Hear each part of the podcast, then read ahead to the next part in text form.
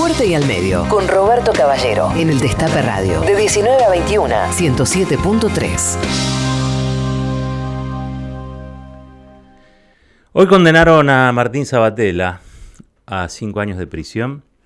Lo hizo el juez federal este, Ariel Lijo. Recuerdan ustedes, Martín Sabatella, actual titular de la CUMAR, fue el presidente del AFCA, ¿eh?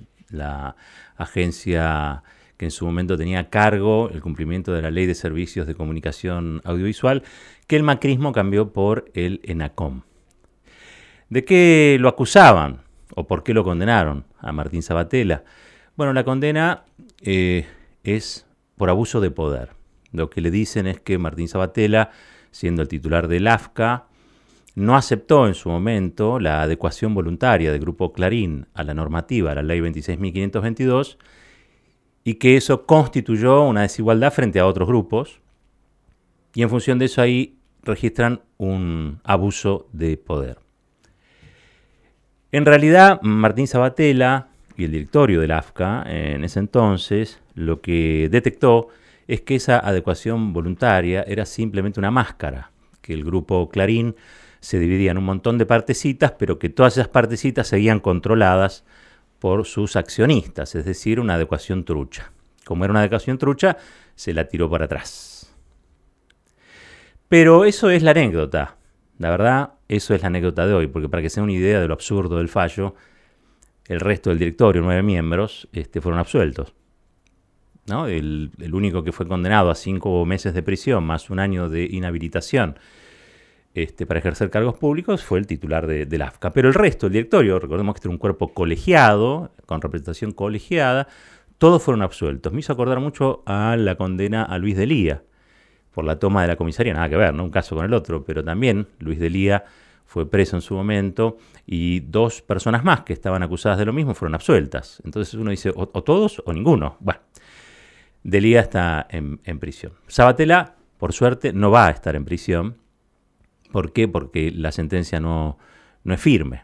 Una sentencia que seguramente, no sé si habrá sido hoy o en las próximas horas, será apelada.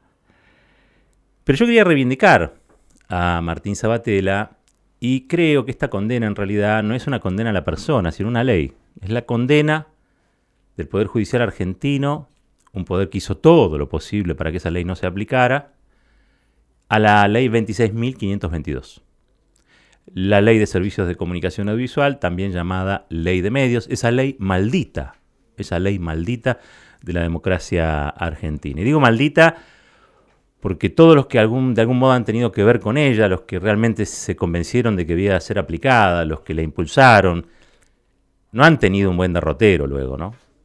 Primero han recibido la descarga constante, cotidiana, de todos los medios del Grupo Clarín, de todas sus licencias, y este, han sido satanizados, demonizados, precisamente por impulsar una ley de la democracia. Recordemos que esa ley vino a reemplazar la ley de, radiodifusión de la dictadura militar firmada por Videla. Así que el contraste es claro.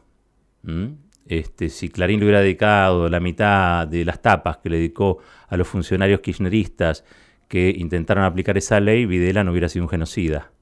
Probablemente se hubiera tenido que ir antes, pero Clarín, recordemos, fue cómplice de ese genocidio. Por el silenciamiento, por papel prensa o por lo que quiera hacer. Yo sé que decir todo esto hoy no tiene buen registro porque estamos en otra etapa. Y yo lo que noto hoy en realidad es algo, lo que sucedió, me genera una gran pregunta. Y la pregunta es si se rompió la tregua. Me pregunto sinceramente si se rompió la tregua. ¿Qué tregua? Me dicen. El gobierno está gobernando con muchas dificultades, eso lo sabemos con una agenda de prioridades muy urgentes que tienen que ver con el hambre, que tienen que ver con la recesión económica, que tienen que ver con la deuda externa, que tiene que ver con la tierra arrasada que dejó el macrismo como, como herencia. Y gobierna en una situación muy frágil. Parte de esa fragilidad se expresa en que no ha tocado ninguno de los decretos de necesidad y urgencia que podaron los artículos antimonopólicos de la Ley de Servicios de Comunicación Audiovisual. Es decir, llevamos tres meses donde lo que se está aplicando es un engendro que tiene parte de la ley o parte del articulado de la ley y otros artículos, los que venían a democratizar la comunicación en la Argentina, no se aplican porque fueron derogados por decreto. Y eso no se modificó. De hecho, tampoco se volvió a la ley en lo que tiene que ver con el, AFCA. Hoy tenemos el ENACOM, que es otro organismo. Es un organismo creado por el macrismo. Por lo tanto, uno que vive de analizar la política, que vive de analizar las relaciones de poder, podía llegar a interpretar que esto era una tregua. Y la verdad es que alguno puede estar más o menos de acuerdo con esto, pero el espíritu de tregua me parece que se refleja bastante y que hasta incluso yo no lo impugnaría, a pesar de haber sido uno de los defensores de la, de la Ley de Servicios de Comunicación Audiovisual. ¿Y por qué no lo impugnaría? Porque yo entiendo cuál es la situación que atraviesa el país y entiendo que Alberto Fernández necesita a un sector del establishment local apoyando las políticas de reactivación, porque hay puntos de acuerdo entre, por ejemplo, la Asociación Empresaria Argentina, liderada por Techín, liderada por Clarín, liderada por Arcor, con un gobierno productivista, industrialista, que le quiere meter, quiere avivar la llama de la producción para que vuelva el trabajo y buen salario a la Argentina. Entonces, hay como un punto de acuerdo. ¿Por qué? Porque estos grupos dependen mucho del mercado local, dependen mucho de la demanda interna. Y esa demanda interna solo crece cuando hay buenos salarios. Y en estos cuatro años, más allá de su objetivo de bajar los salarios kirchneristas y su objetivo, si se quiere también, de atacar al kirchnerismo como una identidad que le venía a discutir el poder, más allá de todo eso, hoy necesitan que cese esa depresión económica, que se reactive el mercado y que la economía empiece a crecer nuevamente. Con lo cual, Clarín, que ejerce algo así como la jefatura ideológica de los grupos empresarios nacionales, es convocado, yo creo que Alberto Fernández le tiende una mano franca a este grupo para que se incorpore a este nuevo bloque de poder en la Argentina, tratando de reanimar a un país que está en terapia intensiva, según la propia descripción del presidente en diálogo con nosotros hace muy poquito tiempo. Con lo cual, uno puede pensar, puede pensar, llamémosle tregua, llamémosle armisticio, llamémosle este, ley de olvido, llamémosle como quieran. Pero puede pensar, y hasta puede decir es racional, esto tiene lógica, de que el gobierno no quiera pelearse con Clarín. Porque yo lo escuché el otro día al presidente, y el presidente habló de las posiciones dominantes, habló de los oligopolios en los alimentos, en la producción de alimentos, pero no habló en estos mismos términos de la comunicación. Con lo cual, algo hay ahí. Y eso que hay ahí tiene una razón. Uno la podrá compartir más, la podrá compartir menos, pero no le puede quitar lógica a ese planteo del presidente. Es lo que necesita hoy el presidente y es lo que necesita hoy el país. Porque esto lo voy a decir una vez más. Si no están allí Alberto Fernández y Cristina Fernández de Kirchner, el que está es Macri. O Vidal, peor aún. Entonces, yo creo que hay que sostener este gobierno. Me parece que es un gobierno que tiene muy buenas intenciones, que tiene objetivos muy claros, pero que tiene un desafío enorme. Entonces, tiene que elegir muy bien sus adversarios. Y eso hace al arte de la política. Yo particularmente como hombre de la comunicación, por otro lado sí puedo decir que añoro la ley de servicios de comunicación audiovisual y añoro la discusión sobre la democratización de los medios de prensa en mi país. Lo puedo decir. Tengo la autoridad, digamos, tengo la autoridad para poder decirlo, pero llego a entender, puedo entender que esto no sea la prioridad número uno del gobierno en esta etapa, de un gobierno nacional y popular, más nacional que popular en esta etapa. Lo puedo decir. Ahora, lo que no me pienso callar es que esto que ocurrió con Martín Sabatella es de una enorme injusticia y una gran canallada. De una enorme injusticia y una gran canallada. Porque Martín Sabatella no llegó solo a ser el titular del AFCA. Martín Sabatella llegó allí como parte de un movimiento mucho más grande, de mayor envergadura, que reclamaba lo mismo que él. Y hoy lo condenan por intentar aplicar una ley, una ley de la democracia, que finalmente siguió todo un derrotero y fue declarada constitucional, es decir, legal en toda su extensión por la Corte Suprema de Justicia de este país.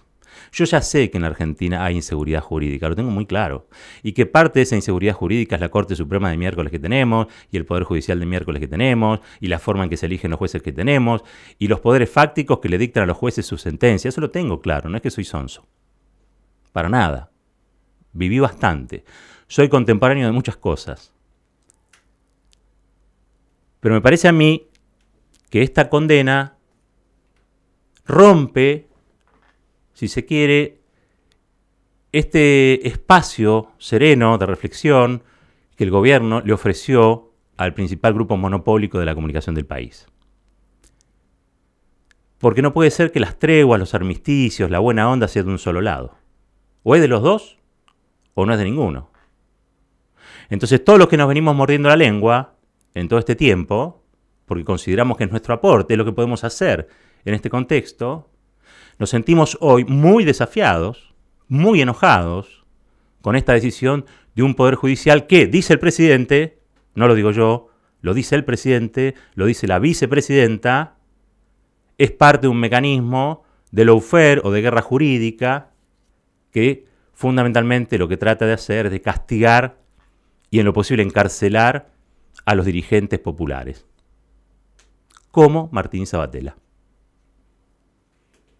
Una verdadera canallada. Y también considero que es una verdadera canallada que todos aquellos que consiguieron trabajo con la ley de servicios de comunicación audiovisual, todos aquellos que vieron que florecieron sus empresas, que generaron trabajo a partir de una norma de la democracia, que apostaron a generar un discurso alternativo al, del gran grupo monopólico argentino, hoy se callen la boca. No se pueden callar la boca. Quizá hemos conseguido demasiado, no lo sé, tal vez sea lo correcto, tal vez sea lo que indica la etapa, tal vez la comunicación no tenga que estar en la agenda de nadie. Pero ¿qué hacemos con aquellos que se han jugado el cuero y que hoy son bastardeados por el grupo Clarín? ¿Qué hacemos con eso? Hay que preguntárselo. Porque al fin de cuentas, insisto, la condena que pesa hoy sobre Martín Sabatella es por haber intentado aplicar la ley a un grupo que no quería adecuarse a la ley. Y esto nos da una pintura ¿no? de la situación en la que estamos hoy en materia de correlación de fuerzas, que claramente no es la mejor, donde hay un amplio movimiento que apoyó la democratización de los medios, que hoy se muerde la lengua para apoyar al gobierno y salga el país adelante, porque antes que nada antes que nada, queremos que al país le vaya bien. Pero no vemos que ocurra lo mismo del otro lado. Hoy hay una nota de un tal Alfi que sale en Clarín, donde le ajusta las tuercas, desde una nota este, en el diario, a todos los directivos, los nuevos eh, integrantes de la programación de Radio Nacional. Todos ellos grandes profesionales, este, no sé, Sandra Russo, Chavo Fuchs, este, Luisa Balmagia, son todos grandes profesionales, grandes colegas. Pero hay uno en particular al que atacan y le recuerdan que fue candidato a intendente en Vicente López, que es Gustavo Campana, actual vicedirector de Radio Nacional. El pecado de Gustavo Campana es que en un país democrático se postuló para ser candidato a algo. Y el pecado es que haya aceptado ser el vicedirector de Radio Nacional. Lo saben, Gustavo Campana trabajó mucho y fuerte con Víctor Hugo Morales en los últimos años, trabajó conmigo también cuando estábamos en Nacional nosotros. Pero pareciera que esto le molesta a la gente. ¿Qué tiene que hacer Campana? ¿Tiene que ser político? ¿Qué es lo que tiene que hacer? Si ganó el espacio político por el que él se presentó, ¿qué se tiene que esconder abajo una baldosa? Y lo acusan nuevamente de militante, que es una manera de quitarle profesionalismo al profesional. Yo te digo a vos militante y te fundo. Porque en teoría aquellos que son profesionales tienen que ser independientes de todo. Después sabemos que eso es una gran mentira. Y Gustavo Campana tiene una gran coherencia, un gran trabajo en los medios, es un hombre de radio, que ha llegado a un lugar, la verdad, con mucha expectativa, porque supongo que de lo más lindo que te puede pasar en una carrera es que te ponga en lugar de decisión y hacer lo que vos querés hacer con tu carrera, con el oficio, con lo que sabes hacer. Hoy es atacado por el grupo, el grupo Clarín intentando un disciplinamiento. Y también a Rosario Lufrano, a la que le vienen dando este, este, como en bolsa. Así no se puede vivir. Esto es un caos. Hay que restablecer algún orden lógico. Si el país está jodido, todos ponemos el hombro. Y nos dejamos de pavadas. Y si el presidente tiene, como la mayoría de los que lo votamos, los cojones para decir, no vamos a pelearnos, Vamos a hacer un gran frente nacional, ese frente nacional tiene que reactivar la economía, necesitamos sacar al 40% de los argentinos que viven bajo la línea de pobreza. Si el presidente dice eso, y la verdad es que hay que encolumnarse detrás de eso. Y eso corre para todos, también para Clarín. ¿Qué favor le hace a la democracia hoy Clarín? ¿Qué favor le hace hoy a la reactivación de la Argentina Clarín? Señalando como si fuera puro macartismo aquellos que son kirchneristas, que son peronistas. La verdad, ¿cuál es el favor que le hacen? ¿De dónde están parados? ¿Cuál es la línea editorial? ¿Traviesa en la que están afincados para castigar a un grupo de periodistas profesionales, colegas todos ellos, a los que solo tendría que en todo caso publicar sus méritos o no, pero al fin de cuentas no se los puede castigar porque estén en la radio pública o en los medios públicos. Porque los medios públicos hay que llenarlos con alguien. Y mejor que estén profesionales y de larga trayectoria. Pero parece que Clarín no entiende esto de la tregua, no entiende lo del armisticio, no entiende que hay que dejarse de joder y sacar al país adelante, hay que conseguir trabajo, producción, este, superar la grieta, todo lo que propone el presidente. Parece que no entiende nada. Parece que no entiende nada. Entonces yo me pregunto, ¿se rompió la tregua? Y me hago otra pregunta más, ¿hubo tregua en algún momento? Yo hago un llamado a la reflexión, a la sensatez de los grupos económicos frente a un gobierno que está tratando de estabilizar lo que ellos destruyeron apoyando el plan económico de Mauricio Macri y María Eugenia Vidal. Háganse cargo, fueron ustedes. Y dejen a la democracia trabajar en paz, dediquen a hacer buenos negocios. Son empresarios, ganen plata, consigan trabajo, generen puestos de trabajo, trabajen para el país, dejen de quejarse. Y no anden persiguiendo por ahí a tipos como Martín Sabatella, que en algún momento lo único que quiso fue hacerle cumplir la ley. O a profesionales, como Gustavo Campana y los otros que mencioné, que lo único que hacen todos los días es levantarse y trabajar, porque de ñoquis no tienen nada. Basta, basta Clarín, basta. Al fin de cuentas, pareciera que hay como una especie de profecía autocumplida acá, ¿no? Que Clarín siempre va a ser Clarín. Bueno, yo no creo que Clarín solamente sea Mañeto. Hay accionistas, hay otros ahí adentro que tienen que empezar a abrir un poquito la cabeza. Porque si no, todo es en balde. Clarín va a seguir siendo un, grupo monopólico, enorme, gigante, todo lo que quieran. Pero no en un país, porque el país no va a existir más. Entonces va a ser la República de Clarín. Y vamos a ver que hay felicidad en sus tapas, en sus pantallas, en sus grafs, pero de país no hay nada, porque el país se disolvió, porque no hay debate público, porque cada vez que hay debate público ellos salen a intervenirlo, porque en esas intervenciones satanizan y demonizan a todos los movimientos populares que quieren destruir un poquitito, un poquitito, la renta nacional. Esta es la verdad. Con lo cual yo reivindico la gestión de Martín Sabatella, reivindico la ley 26.522, reclamo que sean derogados los decretos macristas que hoy están vigentes y que la hacen inútil, y sobre todo lo que quiero es respeto. Respeto para todos los que apoyamos la ley de servicios de comunicación audiovisual, para todos los comunicadores, periodistas, que en los años de macrismo perdimos más de 4.500 puestos de trabajo, producto de la derogación de esa norma y producto de un gobierno neoliberal una verdadera tragedia para el país. Esto es Fuerte y al Medio. Salimos a buscar más información. Fuerte y al Medio.